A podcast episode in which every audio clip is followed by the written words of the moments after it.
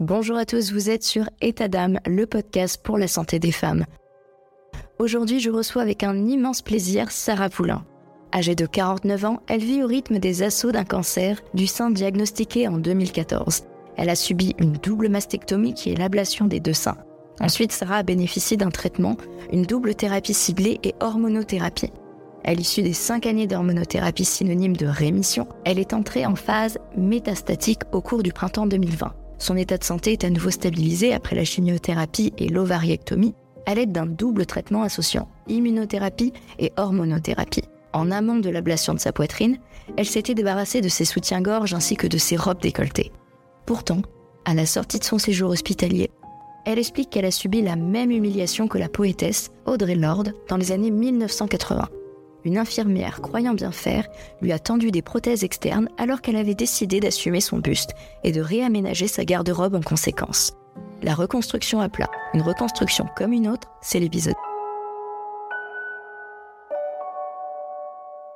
État d'âme, un podcast qui vous embarque dans l'esprit et le corps des femmes, avec des témoignages poignants, des histoires immersives prenantes et des interventions de professionnels de santé pour vous éclairer sur des sujets spécifiques concernant le corps et l'esprit. État d'âme, chaque femme est unique et chaque parcours de vie l'est aussi. Découvrez la femme dans tous ses états. État d'âme, un podcast de Stéphanie Jarry.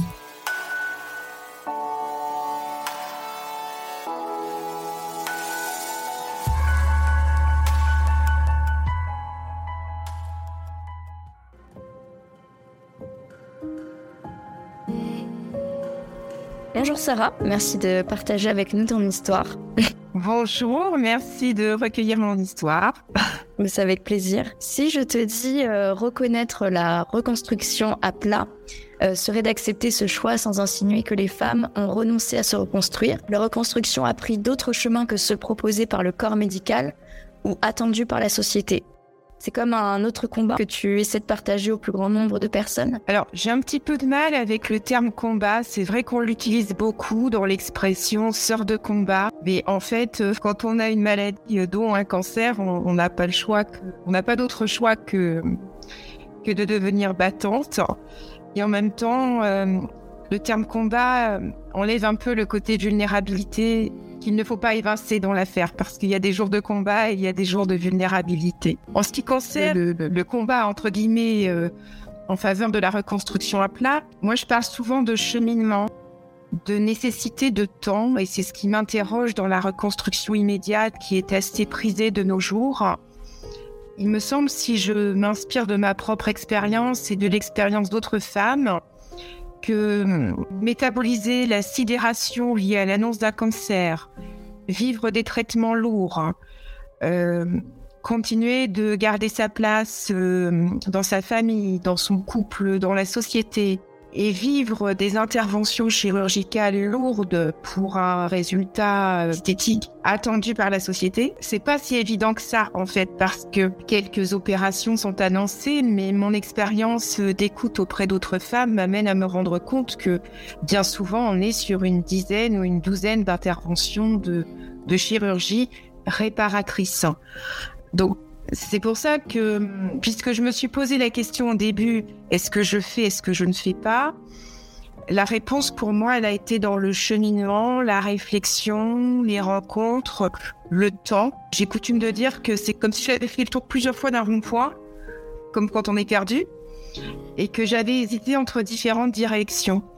Euh, est-ce que euh, le premier chirurgien plasticien m'a convaincu? Non. Euh, est-ce que le deuxième chirurgien plasticien euh, m'a convaincu? Il a eu le mérite d'être honnête. Il m'a dit que avec mes cicatrices, on ferait pas de miracle. Je l'en remercie parce que je déjà je pressentais que c'était pas ma solution, mais en plus si c'était pas ma solution pour avoir un résultat décevant, ça n'aurait pas été honnête. En plus, il avait des honoraires euh, privés, donc il y avait un impact budgétaire. Voilà. Et puis j'ai trouvé, euh, j'en parlerai plus tard, là, en 2016-2017, la revue Rose Up avec une très belle photographie en couverture d'une femme euh, euh, qui avait subi comme moi une double mastectomie et qui s'était reconstruite dans son cheminement personnel via le tatouage. Et là, je me suis dit, alors que je n'avais aucun tatouage et qu'a priori, euh, je n'y étais pas favorable, mais je tiens ma solution. Ma solution est là. Mais là encore, entre le moment où je me suis rapprochée de la tatoueuse qui n'avait jamais tatoué sur mastectomie, qui avait tatoué d'autres cicatrices mais pas celle-là, euh, et le moment où on a euh, pris rendez-vous pour la réalisation du tatou, il s'est encore écoulé un an et demi. Donc tu vois, on est 2018, euh, on est à quatre ans de l'intervention chirurgicale initiale. Pour moi, le facteur temps, il est, il est très important et plutôt que combat, ce qui m'importe, moi, c'est de témoigner pour que hum, des exemples de parcours puissent inspirer d'autres femmes dans leur euh, cheminement à elles. On peut passer par des moments de perte de l'estime de soi, même si on est à l'aise avec sa propre décision, parce qu'elle va à l'encontre de tout ce que la société nous, nous renvoie euh, bien sûr qu'on peut avoir besoin de pause euh, après des traitements lourds, qu'il s'agisse de pauses professionnelles, euh, de pauses sexuelles, parce qu'on commence tout juste à parler des conséquences intimes hein, des traitements lourds, y, compris de l'hormonothérapie. et bien sûr qu'on peut avoir besoin d'une réflexion s'agissant de, du choix de reconstruction. Mais par exemple, 2018, j'ai quasiment acté mon choix de tatouage et je me retrouve en pleine Saint-Valentin alors que j'ai toujours pas trouvé de lingerie euh, puisque je ne porte pas de, prothèse externe. C'était pas parce que j'ai décidé d'aller à plat que j'ai décidé de me priver de dentelle. Et on est en pleine Saint-Valentin, tous les magasins de lingerie présentent des choses affriolantes. Et, et moi, je me dis, mais il y aura rien pour moi là-dedans, quoi. Euh, et, c'est ce qui m'a valu ma deuxième démarche chez un chirurgien plasticien, alors que j'étais convaincue que, que je la faisais euh, à contre-coeur. Mais, euh, mais voilà, des amis, six mois auparavant, m'avaient dit je portais une robe. Oh, mais quand même, une jolie femme comme toi, tu pourrais t'offrir de beaux seins. Alors, on a tout entendu le fait qu'en plus, ils sont remboursés par la sécurité sociale. Et c'est faux parce que quand on a recours à un très bon chirurgien, excuse-moi de le dire, mais il pratique des, honoraires euh, libres. Euh, donc effectivement, j'ai des amis qui, ont des, de très beaux résultats esthétiques de reconstruction par volume, mais euh, mais on est sur sur des chirurgiens voilà qui pratiquent des dépassements. donc par rapport à ta question, oui, il me semble que ça peut être compliqué, y compris quand on est à l'aise avec sa propre décision, qui est quand même la décision de deux tiers des femmes, a priori, statistiquement, euh, de rester à Amazon ou d'aller à plat. Ça peut être compliqué vis-à-vis de l'entourage et vis-à-vis de la société et du corps médical. Quelle a été ta réaction euh, la première fois ben, que tu as vu euh, ton buste dans le miroir? Ben, J'ai ressenti un soulagement parce que moi j'avais une poitrine de 90D qui m'encombrait beaucoup depuis l'adolescence, à tel point que quelques temps avant le diagnostic de cancer, j'avais vu un reportage sur la réduction mammaire et, et je m'interrogeais à ce sujet parce que voilà, j'avais toujours rêvé des seins de Vanessa Paradis ou Charlotte Gainsbourg et je me trimballais ceux de Samantha Fox ou Sabrina. Bon, ça voulait dire pendant les périodes prémenstruelles, euh, des douleurs pas possibles, euh, se tenir les seins pour monter les escaliers tellement c'était douloureux. Euh, ça voulait dire aussi une difficulté pour le diagnostic du carcinome globulaire infiltrant parce qu'il a tendance à jouer cache-cache, cache-cache avec l'imagerie. donc moi, en fait, dans la mesure où j'avais pris la décision, où je l'avais affirmé auprès des chirurgiens, où je l'avais porté euh, où je l'avais mûri un mois avant, c'est-à-dire que j'avais jeté tous mes soutiens-gorge, mes bustiers, j'avais, je m'étais séparée de certaines de mes robes décolletées parce que je savais intuitivement que je ne porterais pas de prothèse. Tout ça, c'était assez évident pour moi, beaucoup moins pour mon entourage et dans, dans l'époque parce que depuis, on en parle, mais en 2014, le, terme reconstruction à plat, je l'avais pas en 2014. Et savoir que d'autres femmes avaient subi une double mastectomie, j'habite en province, c'était plutôt rare, mais je n'avais pas de mots pour dire mon choix. Et quand on ne peut pas nommer les choses, elles n'existent pas. Euh, donc en fait, euh, voilà, moi en fait j'étais moins gênée quand j'ai vu mes cicatrices que l'infirmier qui a enlevé mes pansements. parce que j'avais pris ma décision et, et j'avais eu un mois pour pour vraiment la la la l'ancrer dans, dans, dans, mon parcours de vie. Et, et c'était pas un drame. Le drame pour moi, c'était la chimio et c'était euh, la crainte de perdre ma chevelure. Quel regard la société euh, a sur la femme, la féminité? Souvent, ça implique euh, le fait d'avoir une belle poitrine, entre guillemets, parce que bon, mm-hmm. ça n'a pas de sens, parce que chaque poitrine, en plus, est unique. Et euh, c'est un organe avant tout et euh, ça n'a pas besoin d'être beau. Pendant les confinements, grâce à des, témoignages outre-Atlantique et des mobilisations outre-Atlantique, j'ai enfin compris que j'étais pas toute seule dans l'affaire et que mon choix portait euh, potentiellement un non. Et j'ai lu quelques autrices comme Camille Froide-Vaumétry, je voudrais pas écorcher son nom, qui a écrit sur, sur les seins, euh, je me suis intéressée aussi euh, au livre coécrit par Monia Elkotni euh, et Maëlle euh, Impatiente. Donc Camille Froid de Vaumétrie, je crois qu'elle est philosophe et Monia, elle est anthropologue, il me semble. Et, et, je me suis dit, mais oui, il faut absolument démystifier cette perception sexualisée de la poitrine des femmes. Euh, je l'ai réalisé parce que moi, maintenant que je n'ai plus de sein, je m'autorise à faire du topless. Mais ça n'est pas autorisé partout. Euh, et, en fait, euh, je, me suis dit, mais en fait, la seule fonction de cet organe, c'est de nourrir nos enfants si on le souhaite. mais dans l'imaginaire collectif et sociétal, euh, bah, les, seins des femmes sont, sont, complètement instrumentalisés dans la publicité, dans le cinéma, dans, bien des domaines, y compris artistiques.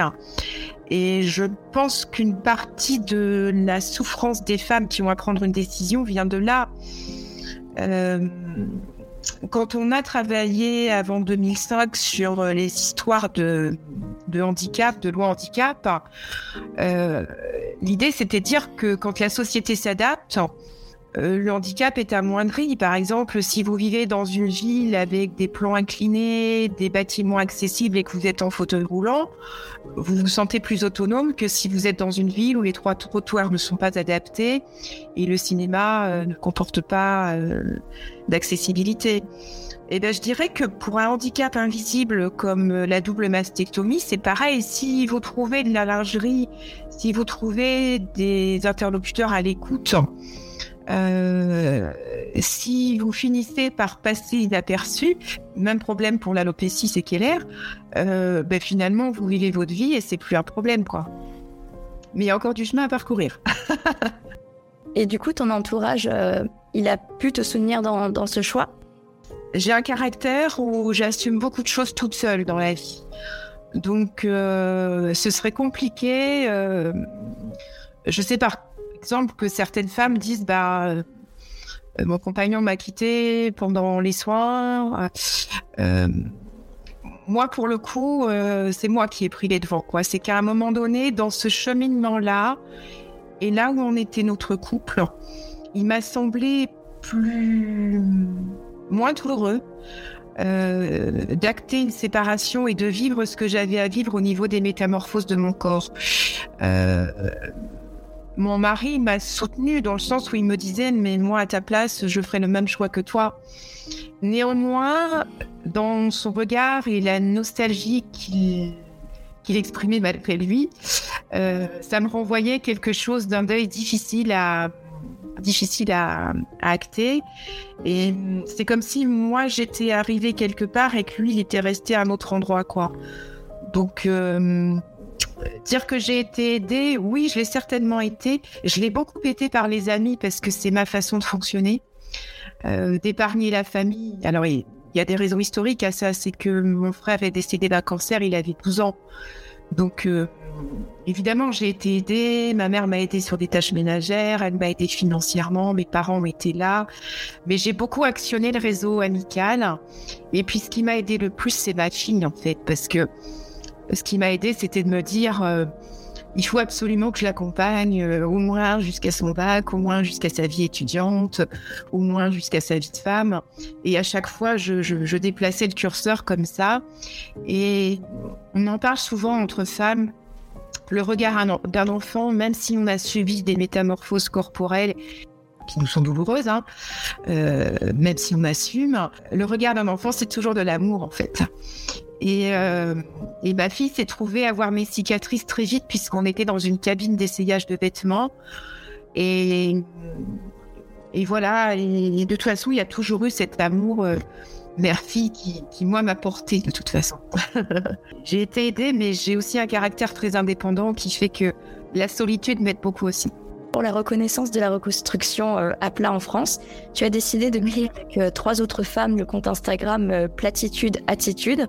quel est l'objectif de ce compte? Alors, je l'ai même créé avec ma fille parce qu'au début, sur Instagram, j'étais novice, j'étais pas douée, comme tu peux le voir au niveau euh, technologie.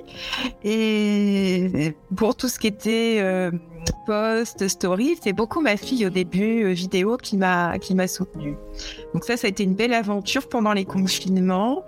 Ensuite, ayant rencontré dans le cadre, alors j'ai beaucoup témoigné auprès d'étudiants, pas seulement santé, euh, pour moi, le sujet doit sortir du monde médical. C'est un sujet sociétal. Il concerne le corps des femmes. Donc, dès que j'ai eu des sollicitations par des étudiants en esthétique, en anthropologie, en sociologie, euh, en design, euh, j'ai pris du temps parce que je me suis dit, il faut absolument que ce sujet prenne place dans d'autres sphères que le monde médical.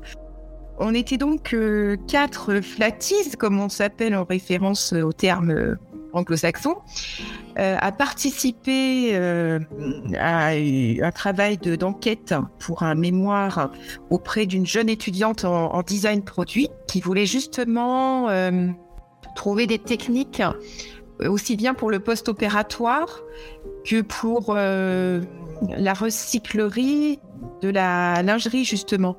Donc elle, était sur la conception de, produits post-mastectomie et en fait elle cherchait un échantillon et sur cinq personnes, je crois qu'on était quatre euh, flatties quoi.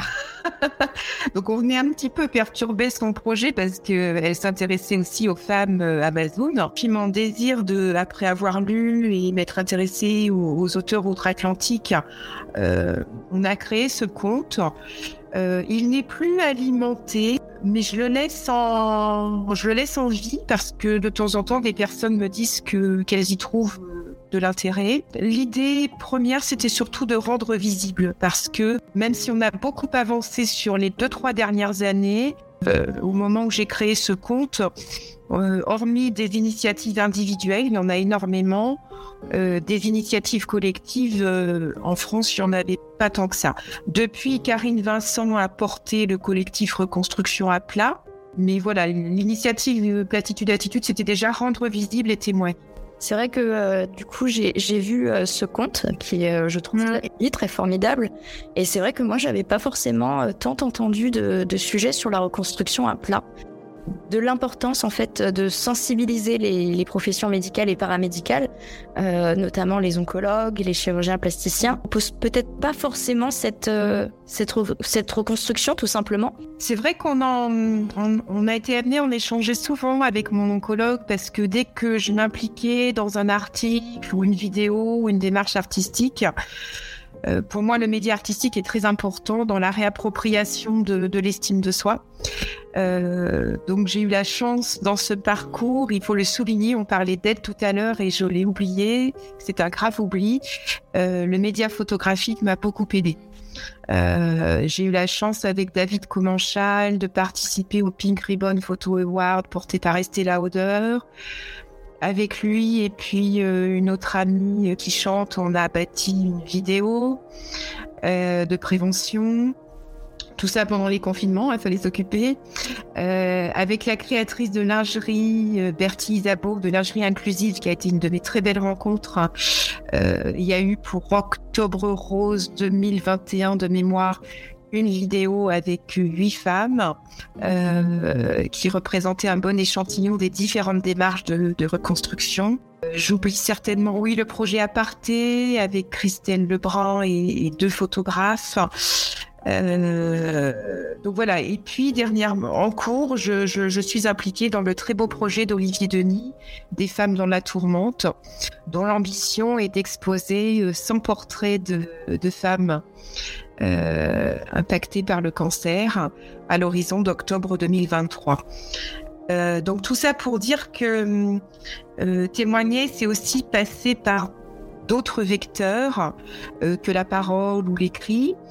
Et, et, donc, on échangeait souvent sur ces projets avec mon oncologue, ce qui fait qu'elle m'a sollicité pour témoigner auprès de la haute autorité de santé, à travailler avec l'INCA et différents partenaires à l'élaboration d'outils de communication à double destination, le corps soignant et les patientes et les femmes. Donc en fait, parmi les outils, il y a quatre vidéos disponibles que je t'ai adressées, je crois, qui, euh, qui sont pour moi un vrai soutien euh, euh, dans le cheminement, j'appelle toujours ça cheminement de, réflexion des femmes. Euh, et puis il y a d'autres outils que je n'ai pas encore eu le temps de découvrir. Il me semble qu'il y a des plaquettes, mais euh, bon, peut-être que certaines trouvent que ça n'avance pas assez vite, mais pour vivre cette situation depuis 2014, je trouve que là, on a, on a marqué un pas tout de même. Et euh, est-ce que, euh, du coup, quand, comme euh, on parlait aussi de, de tatouage, de dentelle, est-ce que tu trouverais ça tout à fait normal que les magazines, comme par exemple La Redoute, il y ait aussi des, des brassières tout simplement euh, élégante, mm. euh, euh, sexy, avec de la dentelle, comme j'ai pu voir sur l'une de tes photos où tu avais ah. une brassière noire, c'était super joli. Je trouve que ça devrait être de plus en plus proposé aux femmes, en fait. Tu as raison, ce serait intéressant de, de, de démocratiser le produit parce que moi, c'est vrai que je suis complètement fan de ce que propose Bertie, mais Bertie qui travaille avec de la dentelle de Calais, du coton, qui fait fabriquer en France, euh, bah, elle, a, elle a des coups de lingerie qui sont... Euh, alors, pour moi qui ai toujours été fan de lingerie, c'est... Enfin, euh, ça va de soi. Je me dis, bah, de toute façon, j'ai toujours mis ce prix-là dans la lingerie. Euh, mais je pense à des femmes euh, dont les ressources sont moindres. Je pense aussi à mon avenir, c'est-à-dire qu'à un moment donné, je vais perdre des ressources en étant malade. Et, et je pense que ce serait important, effectivement. Alors, au début, j'avais encore la niaque d'aller chez Etam. Et, et, et de, de, de, dire ce que je cherchais. Et bien sûr, je ne le trouvais pas. Euh, la vendeuse, gentiment, hein, n'y étant pour rien, me proposant un bonnet euh, une mastectomie, une double mastectomie, c'est pas du bonnet quoi. On peut pas avoir un truc qui pigeonne, quoi. C'est plat. Euh, mais par contre, si, euh, alors, parfois, euh, la mode étant ce qu'elle est, euh, c'est la mode des trucs transparents en dentelle. Hein. Donc, on peut se les approprier. on est sur des, des, des, des stratégies d'appropriation de vêtements qui deviennent lingerie mais euh, ce serait euh, ce serait important euh, que les marques puissent s'approprier le concept. Je comprends même pas d'ailleurs qu'elle n'y ait pas encore pensé. Ça se fait dans d'autres. pays. Exactement ça en fait. La lingerie inclusive, pour l'instant, elle est la elle est la démarche essentielle, au moins en France, le pays que je connais, de de de euh, de, personnes dans un petit cercle fermé et puis euh, on est sur, du produit. Je pense aussi à ce que fait Angélique dans le cadre des monocyclettes. Tu vois, ça, reste euh, un cercle très très peu connu, hormis par quelques patients qui fréquentent les réseaux sociaux. Oui, c'est sûr qu'il y, y, y, y, a du boulot à faire pour démocratiser l'accès à ces produits. Bah oui, c'est ça, parce qu'en plus, je voyais, du coup, je reviens à tes photos, mais bah, ça faisait de très bonne qualité, ça faisait vraiment mannequin photo. Et je me suis dit, alors, ok, il y a la photographie, mais ça peut carrément euh, être dans des magazines, euh, sur des sites internet, euh, enfin euh, oui, pour des marques, mm. tout simplement. Donc voilà, ça, ça m'était venu à l'esprit de. Je pense que dans le. J'espère en en parlant, il y a. Ils vont. Je pense que dans, dans le cancer, on, on, j'ai coutume de dire en, en pensant à, à Maëlle qu'il a. Enfin, c'est elle qui me l'a inspiré puisque c'est écrit dans, dans le livre Impatiente on est très très loin d'un act-up cancer. on est très loin d'un act-up cancer du sein. Euh, voilà, les femmes se mobilisent parfois collectivement, mais le collectif c'est pas très ancré dans les pratiques franco-françaises euh, pour différentes causes. Ça va être l'accès au traitement, ça va être la prévention avec l'autopalpation, ça va être la reconstruction à plat, mais on n'a pas euh, euh, un immense collectif qui permettrait de contrer certains lobbies. Euh, on va trouver les mêmes conversations en ce qui concerne l'alopécie. Moi, je suis victime, à mon grand désarroi et à ma grande douleur, d'une alopécie séquelaire au taxotère. Euh, les perruques, c'est un marché, c'est horriblement cher. Les turbans euh, sont pas forcément remboursés par les mutuelles. Moi, j'ai un budget euh, chevelure euh, artificielle euh, exorbitant. Euh, donc, tous ces produits, et puis on va retrouver, on en parlait tout à l'heure, la charge mentale que, que, dénonçaient euh, Monia et, et liée à ce foutu concept de féminité. Moi, j'arrive à un point où je ne veux même plus entendre ce mot. Euh, parce qu'il y a des jours, j'ai envie de sortir avec ma gueule de cancéreuse, quoi. Euh, la bonne mine de la cancéreuse, je n'en peux plus. Ça, ça, me prend un temps fou. Moi, je me maquillais jamais avant d'avoir un cancer et, et, j'accueillais mes cheveux blancs. Et, et c'est pas parce que j'ai eu un cancer que, que, que, que, je vais devenir une fashion victime, quoi. Ouais. Et euh, il y a une attente qu'on sorte le plus discrète possible, le plus passe-partout possible. Euh, alors évidemment que tous les gens qui nous disent qu'on a bonne mine ne sont pas malveillants, bien sûr, bien sûr. Mais euh, avoir bonne mine me demande euh, des efforts en maquillage et des coûts en, en matériel chevelure. par contre, voilà, j'ai jamais joué le jeu de des prothèses externes. Parce que là aussi, on est sur un coup. Hein. Les prothèses externes qui vont en piscine euh, sont appelées euh, prothèses, euh, je ne sais plus.